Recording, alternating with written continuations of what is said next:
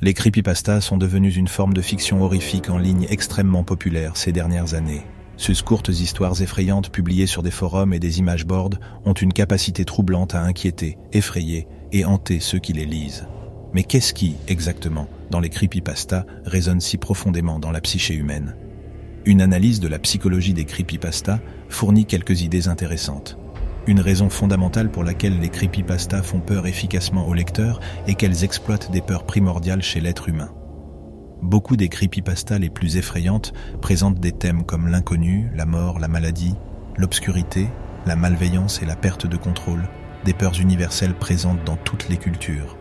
En dépeignant ces peurs de manière vivide et en mettant le lecteur dans la perspective de la victime, les creepypastas déclenchent une anxiété et une appréhension instinctive. Même les creepypastas centrés sur des peurs plus contemporaines comme la technologie qui dysfonctionne jouent sur l'inquiétude face au changement et à l'inconnu. Les creepypastas exploitent également la tendance du cerveau à discerner des schémas et à attribuer une intention à des événements aléatoires. Elles dotent des occurrences quotidiennes comme des bruits étranges la nuit ou des dysfonctionnements technologiques d'intentions sinistres. Les personnages des creepypastas décèlent souvent des schémas et des signes omineux qu'ils sont observés ou traqués. Cela nourrit la propension naturelle du lecteur à l'anthropomorphisme et à déceler des conspirations dans des coïncidences. Même lorsque les événements d'une creepypasta sont objectivement aléatoires, les efforts frénétiques des personnages pour les expliquer peuvent infecter le lecteur de paranoïa et d'alarme. De nombreuses creepypastas sont efficaces car elles créent un sentiment d'intimité et d'immédiateté.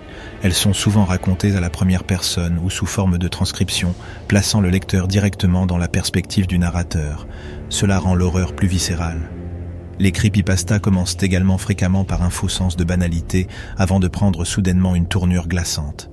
La transition abrupte choque le lecteur et rend l'horreur plus marquante. Elle brise le sentiment de normalité plutôt que de créer un suspense. Les creepypastas laissent également souvent certains détails ambigus, poussant l'imagination du lecteur à combler les blancs. Ne pas connaître la nature exacte ou l'origine du mal crée une atmosphère d'incertitude qui permet aux gens de projeter leurs propres peurs personnelles dans l'histoire. Cet engagement de l'imagination du lecteur peut amplifier l'impact terrifiant des récits. Bref, les creepypastas exploitent de multiples aspects de la psychologie humaine pour susciter peur et malaise. Elles s'appuient sur des anxiétés innées, exploitent les tendances à chercher des schémas, créent une intimité et une immédiateté, et activent l'imagination. Analyser ces ressorts psychologiques permet de mieux comprendre ce qui distingue une fiction horrifique réellement inquiétante. Les creepypastas révèlent que les menaces les plus perturbantes sont souvent celles qui viennent de notre propre esprit.